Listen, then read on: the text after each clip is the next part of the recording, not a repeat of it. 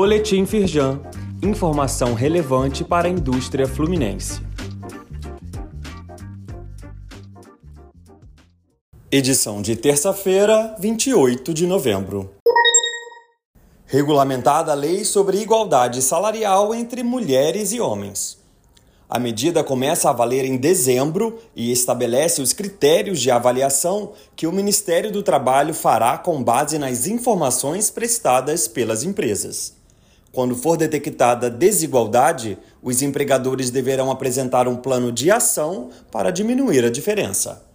Saiba mais no site da Firjan. Fator acidentário de prevenção em relação a 2024 pode ser contestado até o próximo dia 30 de novembro.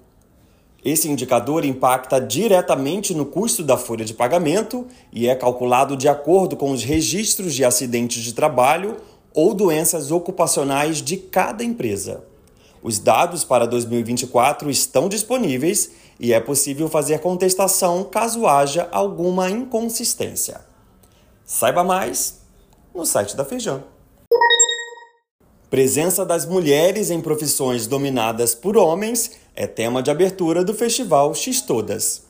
O debate foi mediado pela empresária Carla Pinheiro, presidente do Conselho de Mulheres da Firjan, e deu início à programação totalmente voltada para temas sobre diversidade e inclusão nos teatros da Firjan SESI. Confira a programação completa do X Todas, que vai até o dia 3 de dezembro. O link está neste boletim. Saiba mais sobre essas e outras ações em nosso site www.firjan.com.br e acompanhe o perfil da Firjan nas redes sociais.